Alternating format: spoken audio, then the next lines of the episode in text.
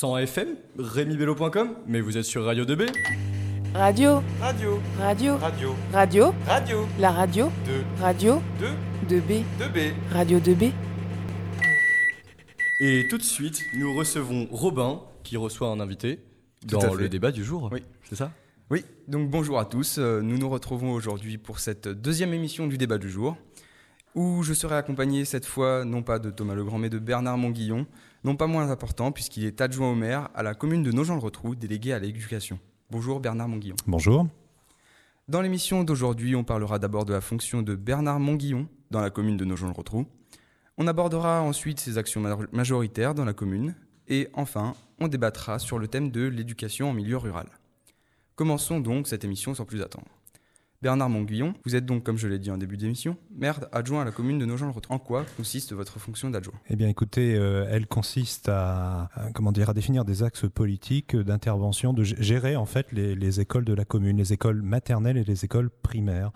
Euh, alors, il faut bien comprendre que les écoles, ça dépend de l'éducation nationale. Donc, sur le temps scolaire, c'est l'éducation nationale et c'est donc l'État qui s'occupe de, cela.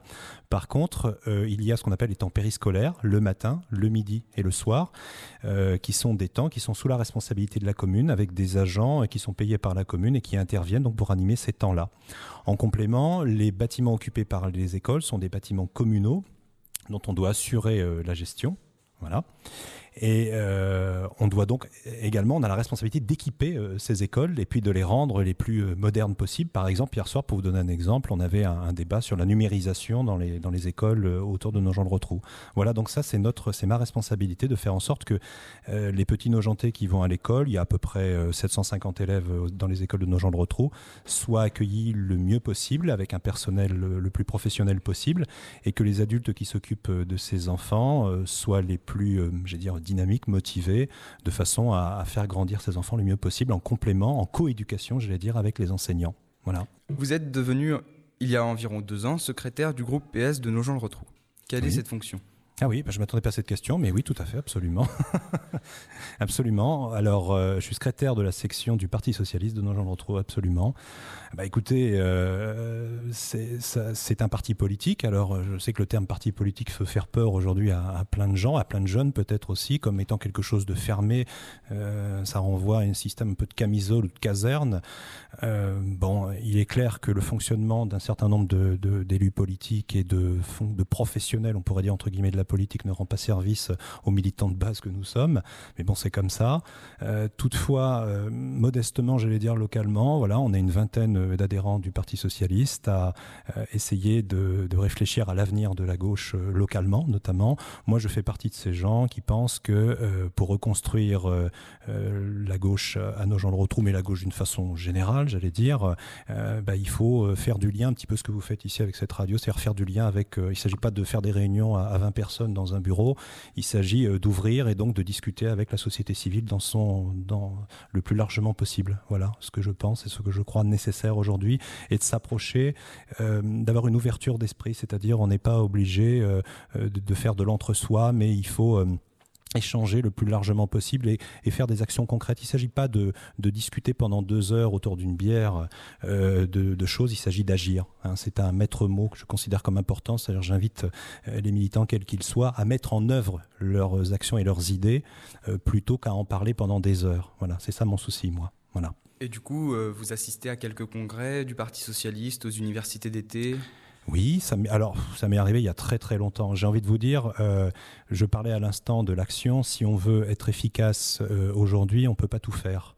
Moi, je suis quelqu'un qui ne vit pas de la politique. hein. Je travaille, j'ai un métier, euh, j'ai une famille. Donc effectivement, j'ai cette fonction politique, je suis élu. Donc quand vous faites déjà tout ça, si vous voulez réellement faire les choses bien, vous pouvez pas tout faire. Donc je limite mes déplacements. Je vais pas tellement au niveau national pour toutes ces questions-là. Non, déjà pour l'instant, je me consacre au, euh, au local. Voilà, là où j'habite. C'est là où à mon avis on est le plus efficace. au quartier du Paty. Donc on y reviendra plus tard. Absolument. Comment est-ce que vous réagissez du coup face à l'éclatement de votre parti durant la présidentielle? Est-ce qu'on vous en a parlé? Est-ce qu'on vous a mobilisé pour cela Pour euh, reconstruire le parti, organiser une refondation? Oui. Alors, euh, oui, bien sûr. Alors, alors comment je réagis d'abord à ce qui s'est passé? Vous savez, euh, moi, je suis, j'ai 47 ans, mais j'ai adhéré au, Parti socialiste. J'avais une, j'avais une vingtaine d'années. Voilà, donc avec ce qui m'a fait venir au Parti socialiste, notamment, c'est Lionel Jospin. J'aimais sa rigueur, j'aimais sa droiture, euh, j'aimais ses valeurs. Voilà, je considère que c'est quelqu'un de droit et je trouve que dans la politique, ce dont on a besoin absolument déjà à l'époque, mais encore plus aujourd'hui, peut-être encore, c'est d'éthique. Ça, pour moi, c'est fondamental. Voilà. Donc, c'est pour ça que je suis rentré dans un parti politique et dans ce parti politique-là en particulier. Euh, toutefois, euh, j'ai quitté le Parti socialiste, moi, des années après, quand euh, sur Chartres, il y a eu voilà, des, des divergences politiques, peu, peu importe, on ne va pas revenir là-dessus. Et je suis revenu au Parti socialiste il n'y a pas très longtemps, en fait. Hein. Je suis revenu en 2014, vous voyez, donc c'est tout récent. Donc je sais ce que c'est que d'en partir et, bien, et je comprends que les gens quittent les partis politiques dans la façon dont les choses fonctionnent. Alors maintenant que je suis en responsabilité d'une section socialiste, euh, il faut faire en sorte que ce soit attirant, que ce soit vivant, que les gens aient envie d'y rester et que les gens aient envie de participer et que les gens aient envie d'agir. Et, ça, eh ben ça, ça, se construit sur le long terme. Mais ça, ça nécessite de l'écoute. C'est pas un truc qui vient du haut qui dit vous faites ci, vous faites ça, ça marche comme ci, ça marche comme ça. Non, faut échanger, faut discuter, faut prendre le temps. Voilà. Donc euh, oui, je vais participer modestement, j'allais dire, à la reconstruction du Parti socialiste, mais j'ai envie de vous dire, euh, je reviens toujours sur ce mot-là, local. Moi, euh, on peut manier des concepts pendant des heures euh, sur des idéaux. On va sûrement être d'accord euh, sur la solidarité, la fraternité, la justice sociale. On peut en parler. Mais moi, ce qui m'intéresse, c'est comment ça se traduit concrètement dans une action locale. Voilà. Ça veut dire quoi justice sociale ici? Ça veut dire quoi égalité des chances ici à Nogent-le-Rotrou? Ça veut dire quoi démocratie locale? Voilà. Ça, ça veut dire quoi ici à Nogent-le-Rotrou? Et si moi, je suis pas capable de l'incarner dans ce que je fais avec mon mandat d'élu, c'est pas la peine. Quoi. Je veux pas être crédible à vos yeux, d'ailleurs, en tant que jeune, et puis même aux yeux des habitants. Voilà, c'est ce que j'essaye de faire, j'allais dire, modestement avec d'autres. Voilà. Vous avez récemment fait renommer trois écoles de nos gens le retrou afin d'avoir une parité homme-femme dans le nom des écoles. Mmh. Est-ce que c'est important pour vous d'avoir une parité parfaite au sein d'un gouvernement? Bah écoutez, euh, moi je suis, euh, je vous ai dit, j'ai adhéré au Parti socialiste il y avait, il y avait une trentaine d'années. Je me souviens des débats avec euh, avec les jeunes socialistes de l'époque, parce que j'étais jeune socialiste, euh, j'étais déjà ardent promoteur de la, parité. Déjà à l'époque, c'était pas un sujet qui était euh, très en vogue, on va dire. Moi, j'ai toujours considéré que euh, les femmes, euh, c'était pas une variable d'ajustement. Je veux dire, on parle de la moitié de l'humanité. Donc, pour moi, de ce point de vue-là, on peut pas considérer qu'on soit dans une logique de quota comme comme on peut le faire avec certaines communautés. Des fois, il y a ces débats là-dessus. Bon, donc moi je suis, et je l'assume, je l'ai déjà dit, je suis féministe. Voilà, c'est clair. Euh, quand on voit ce qui se passe malheureusement au niveau euh, national aujourd'hui avec l'affaire Weinstein, mais et bien d'autres affaires, le harcèlement de rue. Moi je travaille dans un quartier prioritaire à Mainvilliers. Euh, il y a des choses que j'observe aussi, voilà, qui, peuvent me déranger, mais qu'on voit un petit peu partout. À Paris, j'ai mes belles filles ou mes qui sont qui sont des voilà qui ont une vingtaine d'années et qui qui vivent des choses qui sont de mon point de vue inacceptables dans la rue. Voilà, aujourd'hui à Paris, à Marseille, en France. Et ça pour moi c'est pas acceptable. Donc rien que pour ça je pense que, vous voyez, c'est lié à votre question, c'est-à-dire que euh, il est important que quand on est jeune ou moins jeune, on voit que les noms des rues, alors c'est pas le cas pour l'instant, mais le nom des écoles, ce sont des noms de femmes. Les femmes ont fait l'histoire, on l'oublie, voilà, c'est comme ça. Et donc il est important de le dire. Alors évidemment, c'est pas en changeant le nom d'une école qu'on va révolutionner les choses, mais on y contribue. Moi, je crois à la symbolique. Et je crois que mon rôle politique, c'est de travailler également sur la symbolique. Et donc là, il se trouvait, alors on a débaptisé personne, hein, je rassure. Ces écoles n'avaient pas de nom. C'est des noms de lieux. On disait maternelle du plateau, maternelle du centre, etc. Donc on leur a donné des noms. Euh, on les a nommés, en fait, tout simplement. On a enlevé le nom de personne. Aujourd'hui, il y a trois noms de femmes et puis il y a quatre noms d'hommes. Voilà, c'est bien. Euh, l'idéal, de mon point de vue, c'est qu'on continue ce mouvement, euh, notamment avec les noms de rues ou les noms de places. Ça, je pense que c'est quelque chose à faire j'ai entendu, vous savez, j'ai tout entendu quand on a posé ce débat. J'ai même entendu des femmes hein, dire, mais bon, franchement, euh, pourquoi faire ça? Écoutez, moi, ça fait partie de mes convictions. Je considère que sur l'espace public, il faut qu'on puisse voir des noms de femmes. Les femmes ont contribué à l'histoire et on l'oublie. Voilà, tout simplement. Donc on va, en tout cas, pour ce qui est de nos gens le retrouvent pour les écoles, il y en a plus d'autres à nommer, donc on va s'arrêter là. On va pas débaptiser une école, il n'y a pas de raison. Par contre, pour les rues, je crois qu'il y aurait quelque chose à faire. Mais ça ne m'appartient pas qu'à moi. Il y a un conseil municipal, il y a le maire, donc faut, faut discuter de ça ensemble. Mais je pense que symboliquement, il faut aller dans cette direction-là. Voilà, vraiment. Est-ce que vous avez des actions auprès de chaque établissement de la commune? Par exemple, si vous avez des actions au lycée, quelles sont-elles, etc. Alors en fait, comme je vous l'ai dit tout à l'heure, c'est-à-dire que moi je m'occupe en priorité, c'est ma délégation, euh, c'est la compétence communale pour être précis, c'est les écoles maternelles et primaires. Le collège, c'est le département, comme vous le savez, et le lycée dépend de la région. Bon. Toutefois, j'ai pas une vision des choses euh, scindées comme ça. Ça, c'est la réalité euh, de terrain. Je, ne peux pas influer sur la politique du lycée, c'est comme ça, et c'est pas l'objet. Bon. Par contre, c'est ce que je vous disais tout à l'heure en préambule, c'est il me semble important que les établissements scolaires de cette euh, commune travaillent ensemble. On est une petite ville, mais même si c'est une grande ville, moi, c'est ça que j'apprécie dans votre dans votre émission notamment, ou dans c'est le fait de faire du lien, le fait de faire des ponts, ce que je vous disais tout à l'heure. Ce qui m'importe de mon point de vue, c'est de tisser du lien, voilà, du lien social au, sens le plus large. Et pour des enfants, voir qu'on n'est pas enfermé dans son école, euh, se dire que quand on est sur le temps scolaire, il y a aussi des personnels communal qui intervient sur le temps périscolaire. Comment on fait du lien entre le scolaire et le périscolaire Ça, c'est des enjeux dans les écoles. Comment on fait du lien avec son territoire Voilà, il y a un collège, c'est là où on va aller après. Voilà, il y a un lycée. Je sais que votre professeur m'avait proposé de dire, mais voilà, nous, on a du matériel radio, on peut peut-être venir dans les écoles. Tout ça, c'est important de créer des liens comme ça. C'est cette ouverture-là qui contribuera à forger, j'allais dire, les citoyens de demain. Et on a bien besoin aujourd'hui, comme je vous le disais tout à l'heure, de ponts entre les êtres humains, entre les communautés, entre les villes, entre les, établissements scolaires, entre tout ce que vous voulez, mais certainement pas de murs. Donc tout ce qui contribue à cette direction-là, moi, ça m'intéresse. Continuons sur l'actualité éducative de nos gens de Vous avez choisi à la rentrée 2017, il y a un mois, de ne pas faire marche arrière par rapport à la réforme des rythmes scolaires, et donc de ne pas revenir à la semaine à 4 jours, contrairement à plusieurs communes aux alentours. Pourquoi cette décision? Alors il faut être plus précis. C'est-à-dire que pour l'instant, on a fait effectivement ce choix. Euh, il ne me semblait pas euh, astucieux en lien avec le maire euh, de prendre une décision rapide comme ça. Je sais que 30% des écoles au niveau national l'a fait, mais nous, on ne souhaitait pas à la dernière minute réorganiser l'ensemble des emplois du temps. Donc c'est la raison pour laquelle on n'a pas fait ce choix. Toutefois, euh, il y a un débat au niveau national, il y a un débat nos gens le retrouvent, les parents m'en parlent, euh, les enseignants nous en parlent, les directeurs d'école en parlent. Donc forcément, on ne va pas occulter cette question. Donc euh, ce qu'on a dit, c'est qu'on allait poser le problème. Alors c'est un peu compliqué parce que la compétence est communale, par, scolaire et communale. Par contre, tout ce qui est transport et centre de loisirs, et quand vous, s'il y a école ou pas le mercredi, ça a des incidences sur le transport scolaire, et ça a des incidences sur dire, le centre de loisirs. Ça, c'est des compétences qui sont intercommunales, donc qui dépendent de la communauté de communes. Donc là, forcément, il faut qu'il y ait des discussions qui se portent au niveau de la communauté de communes. Donc le débat va aussi se porter là. Donc il va y avoir des discussions et on va voir. Alors euh, maintenant que je vous dis tout ça, euh, il y aura une décision qui va être prise avant la fin de l'année. On va pas, on va pas, euh, se défiler avec ça. C'est normal. Il faut prendre une décision. Il faut qu'on, écoute tout le monde. Alors, euh, et puis je dois aussi tenir compte, et c'est normal, hein, on fait partie d'une communauté de communes. Je vous parlais tout à l'heure de l'importance des liens. Euh, j'entends tenir compte de l'avis des communes qui sont autour de nos gens de retrouve, qui ont aussi leur avis sur cette question-là. Donc, euh, ma position, elle doit aussi dépendre de cela, en tout cas quand je voterai. Par contre, évidemment, à titre personnel, et le maire le sait, et, mes collègues le savent, c'est que moi, je suis un ardent promoteur de la semaine telle qu'elle est actuellement, c'est-à-dire à 4 jours et demi. On nous a, alors il y a quelqu'un que vous connaissez très bien ici, qui est euh, bah non, peut-être pas ici. Enfin, vous, aussi, vous le connaissez quand même un petit peu. Didier Bouet, on parlait, on parlait hier soir de Radio Bouchon. Hein, c'est quelqu'un qui avait lancé cette radio, notamment euh, locale aussi.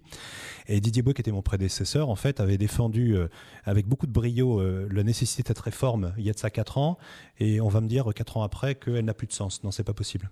Je pense qu'elle est dans l'intérêt des enfants. Il y avait une chronobiologiste qui travaillait à la mairie de Nogent-le-Rotrou qui montrait la nécessité, effectivement, et le besoin qu'avaient les enfants d'avoir des rythmes réguliers, notamment tous les matins en se levant, donc 5 jours par semaine. Donc moi, je ne remettrai pas en cause cette réforme réforme-là à titre personnel. Toutefois, euh, pour voter, pour prendre une décision, je vais tenir compte de l'avis et des parents et des directeurs d'école et des enseignants autour. Mais c'est évident que je ne pense pas que ce soit dans l'intérêt des enfants de revenir à 4 jours. Comment est-ce que vous réagissez face à la baisse importante des effectifs dans les écoles nogentaises? Il y a eu euh, notamment trois classes fermées cette année. Alors, trois classes fermées et une classe d'ouverte, pour être précis.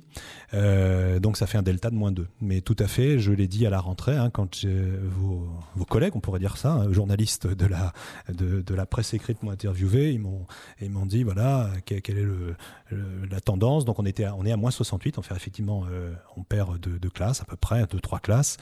Alors, c'est un sujet de préoccupation, comme je l'ai dit. Alors, vous savez, euh, depuis que je suis arrivé, ça n'a pas monté, mais j'ai pu observer les courbes euh, depuis une vingtaine d'années. Alors, des fois ça monte, des fois ça descend. C'est vrai que ça descend depuis un certain temps, donc c'est forcément un sujet de préoccupation. J'espère que les, euh, euh, les investissements quand même importants que fait la commune et la communauté de communes, puisque c'est la compétence de la communauté de communes aujourd'hui, sur tout ce qui est investissement avec l'arrivée de Valais-Grain, le développement de Marie-Laure PLV, euh, l'agrandissement de Bébron, va contribuer effectivement à, créer de l'emploi et à faire en sorte que les personnes restent sur nos gens de retrouve. Je le souhaite en tout cas. Mais je vais vous dire une chose, moi je pense que les choses sont cycliques et je pense également que le fait que, que les effectifs baissent, ça nous permet de faire des réformes, on va dire entre guillemets, de fond. Notamment, on a, procédé l'an dernier à une réforme importante sur le quartier des Gauchetières, c'est-à-dire qu'on a créé un pôle maternel et un pôle élémentaire, on a fermé une école. Alors c'est jamais bon de fermer une école, on pourrait dire symboliquement. Toutefois, c'était une école où il restait très peu de classes. Et puis surtout, euh, il faut se rendre compte d'une chose aujourd'hui, c'est que les écoles telles qu'elles ont été construites il y a 30 ans, ou les écoles dont on a besoin aujourd'hui, voire dans les années qui viennent, ce sont plus les mêmes. Parce que bah, il y a des questions de sécurité aujourd'hui qui se posent, qui ne se posaient pas forcément avant. Et donc, euh, je pense que si demain, euh, et, je, le souhaite, euh, les effectifs repartent dans l'autre sens, il faudra peut-être construire des écoles peut-être un petit peu nouvelles et un peu différentes. Voilà. Selon vous, est-ce que les TAP sont utiles pour les élèves et euh, qu'est-ce que ça coûte à la commune à mettre en place? Est-ce que c'est difficile? Bonne question. Alors, comme vous le savez, euh, les TAP, ça veut dire temps d'activité périscolaire, qui ont été rebaptisés euh, NAP. Alors, on a eu beaucoup de jargon, une nouvelle activité périscolaire. Ça, c'est lié à la réforme des rythmes scolaires, justement. C'est-à-dire que le passage de la semaine de 4 jours à 4 jours et demi euh, a engendré, euh, de, pardon, de, le, oui, c'est ça, oui. euh, a engendré en fait la libération de 3 heures qu'il fallait, entre guillemets, habiller, occuper. Et donc, on a créé ces fameux TAP. Alors moi je considère que euh, on a fait un gros travail à la mairie de Nogent-le-Rotrou pour justement euh, pour pas que ces TAP ce soit des temps creux, des temps vides. Euh, et donc on a mobilisé le tissu associatif localement. On leur a dit il n'y avait pas de moyens forcément financiers dans cette direction-là, mais qu'on avait besoin de leur aide, compte tenu de l'aide également apportée par la collectivité à l'ensemble de ces associations, qu'on avait besoin de leur aide pour justement, euh, euh, je vais dire, éveiller les enfants au sport, euh, aux arts, à la culture, au sens large. Bon, on, a, on a beaucoup travaillé avec le tissu sportif, faut, faut, faut pas se le cacher. Euh, je préférais qu'on ait aussi d'autres types d'activités, mais on a beaucoup travaillé avec eux. On a mobilisé également beaucoup notre personnel qui s'est formé euh, justement pour euh, défendre, j'allais dire, ces temps-là et, et, et proposer des contenus de qualité aux enfants. Et on a surtout un coordonnateur qui organise tout ça c'est un petit peu compliqué à mettre en place, hein, je vous le cache pas. On a passé beaucoup de temps à organiser tout ça, mais je crois qu'aujourd'hui on a des activités de qualité. C'est la raison pour laquelle moi aussi je pense qu'il faut maintenir ces 4 jours et demi. Même si, comme je l'ai dit tout à l'heure, s'il y a, euh, s'il y a l'avis d'autres personnes, j'en tiens compte évidemment dans ma décision finale. Comment est-ce que vous analysez le gaspillage alimentaire qui est en augmentation dans les écoles? Alors, bonne question, excellente question. C'est un sujet vraiment d'actualité, puisque euh, je dis, je vous dis ce que je, ce que je dis dans mes réunions internes, c'est que j'observe dans le journal hein, ce qui se passe au lycée Rémi Bello, ce qui se passe dans les collèges, ce qui se passe même dans les écoles privées à nos gens le retrouvent sur ces questions de, gaspillage alimentaire, avec tout ce qui est proposé pour euh, le réduire. Et je constate que euh, à nos gens le retrouvent, enfin dans notre, dans nos écoles, pardon, pour être précis, on est en retard. On n'est pas à la page, pardon de dire ça, mais il faut reconnaître les choses telles qu'elles sont. Moi, je ne travaille pas autrement, c'est-à-dire faut reconnaître là où on en est. Mmh. Donc, on a euh, un problème de ce point de vue-là. Donc, on a euh, rédigé pendant le premier semestre de l'année là, euh, 2017, un projet avec euh, le, le, CCAS, dont c'est la compétence, et euh, pour, pour tout ce qui est restauration scolaire, et, et on, on a pas mal échangé. Et en fait on a pris ensemble quelques décisions et notamment justement de travailler sur le gaspillage alimentaire en lien avec le SICTOM qui intervient. Et donc on va organiser dans les, dans les semaines qui vont venir, on va aller voir quelques écoles pour voir comment elles fonctionnent. Et dans les semaines qui vont venir on va faire des semaines de pesée pour justement que dans les écoles de nos gens le retrouvent nous puissions travailler également à la réduction du gaspillage alimentaire. Vous avez raison c'est un sujet important. Et quand on, on a l'ambition dans les écoles de former des petits citoyens pour demain eh bien c'est euh, important de travailler sur ces sujets là. D'autant qu'on a des demandes des écoles qu'on honore à chaque fois de mettre en place des composteurs. Donc vous voyez immédiatement le lien entre euh, le gaspillage, éventuellement des choses plutôt que de le mettre à la poubelle, on pourrait le mettre dans un composteur. Enfin, là, il y a toute une chaîne là à créer et donc de façon à ce que le midi soit un temps éducatif. Donc on va y travailler, on est en retard, mais on va y travailler. Du coup, euh, comment vous, vous faites pour... euh, Vous, vous avez dit tout à l'heure que vous aviez un métier. Mmh. Comment vous faites pour gérer votre fonction d'adjoint, votre fonction de secrétaire de, du PS euh, dans le groupe Nos gens le retrouvent votre fonction de secrétaire de l'association du quartier du Paty mmh.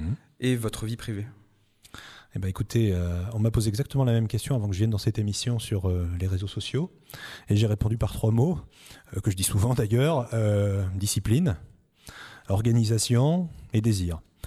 Euh, je crois qu'il ne faut pas se cacher. Euh, alors en même temps, j'ai la chance d'avoir aussi une, compagnie extraordinaire qui comprend tout ça. C'est pas facile. Euh, je sais que je demande beaucoup. les enfants aussi, donc c'est pas toujours facile. J'entends être là pour eux. Hein, parce qu'il serait quand même paradoxal que l'adjoint à l'éducation ne s'occupe pas de ses propres enfants et de ses beaux enfants. Donc j'entends consacrer du temps à ça. J'ai la chance d'avoir un métier dans lequel je suis cadre, donc je gère mon emploi du temps comme je, je veux.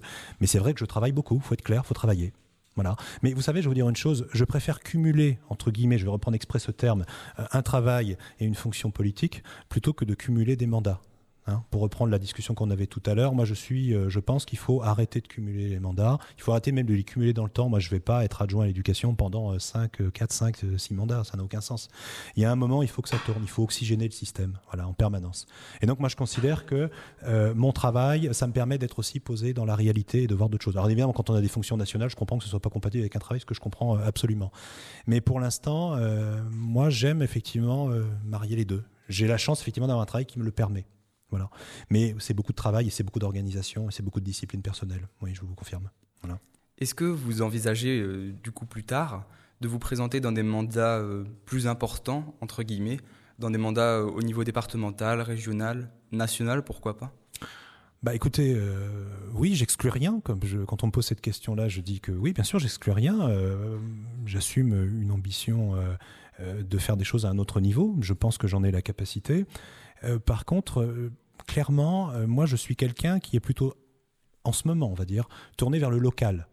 Euh, j'ai du respect pour les élus départementaux, régionaux et nationaux, mais euh, j'allais dire, j'ai l'impression que je serais déraciné. Moi, j'ai besoin, vous voyez, moi, je ne supporte pas dans la politique les parachutages, par exemple.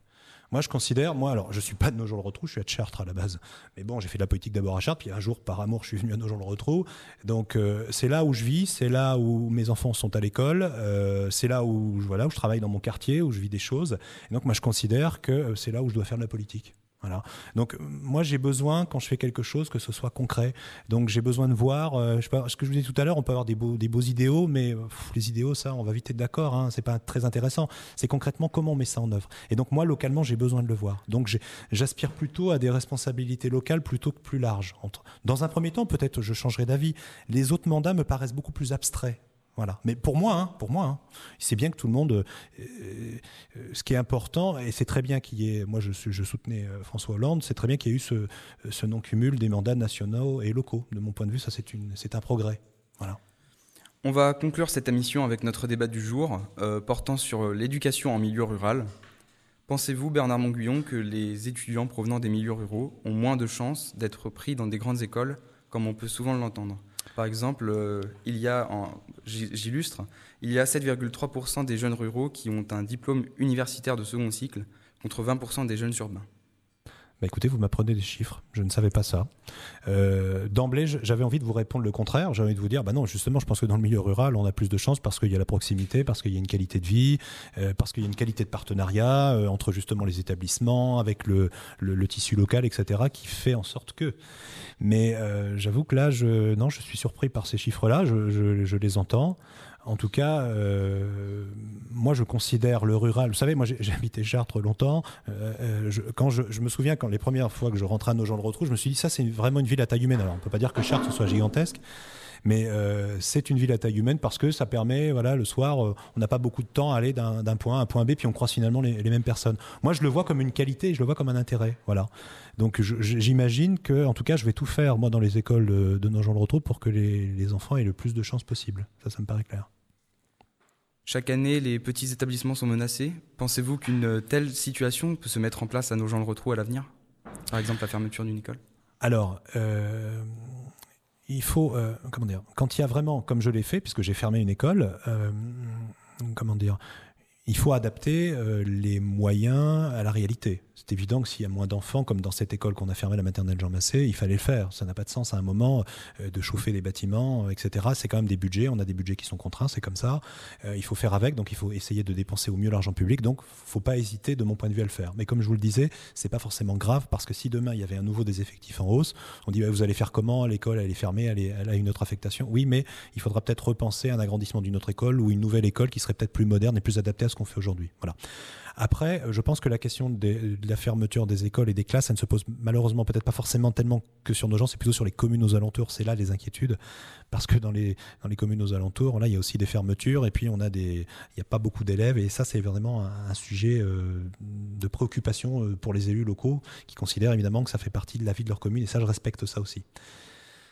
Il n'y a pas de solution simple si ce n'est, euh, moi, je veux travailler politiquement à créer l'attractivité autour de cette ville. Et euh, la ville, elle est attractive s'il y a euh, une dynamique, s'il y a des gens qui ont envie, et s'il y a des gens qui sont pas tout le temps en train de discuter, s'il y a des gens qui sont... J'entendais tout à l'heure ce matin un journaliste qui me disait, ça suffit le bashing de nos gens le retrouvent, il y a un moment, il faut que les gens... qu'on dise aussi ce qui se passe de bien. Mais oui, mais il y a un moment, il faut que les gens retroussent leurs manches, et puis on y va. Moi, je me félicite, par exemple, de voir ce collectif perché qui s'est créé il y a pas très longtemps, à nos gens le retrouvent. Ben voilà, tous ceux qui ont envie de, de, de, faire quelque chose pour la ville, et pour son dynamisme, et puis sa, sa vie, ben ils sont les bienvenus. Voilà. Et puis après, vous allez voir que tout va venir. Moi, je crois beaucoup à ça. Merci beaucoup Bernard Monguillon d'avoir accepté de venir dans mon émission afin de répondre à quelques questions et de débattre sur un sujet qui nous touche presque tous actuellement. Euh, nous nous retrouverons demain pour une nouvelle émission du débat du jour où je serai accompagné de Guirec, élève de première S1. Nous débattrons sur la situation en Catalogne. Merci de votre fidélité et à demain. Merci. Radio 2B, ça me saoule. Je déteste Radio 2B. Pourquoi tant de haine? Parce que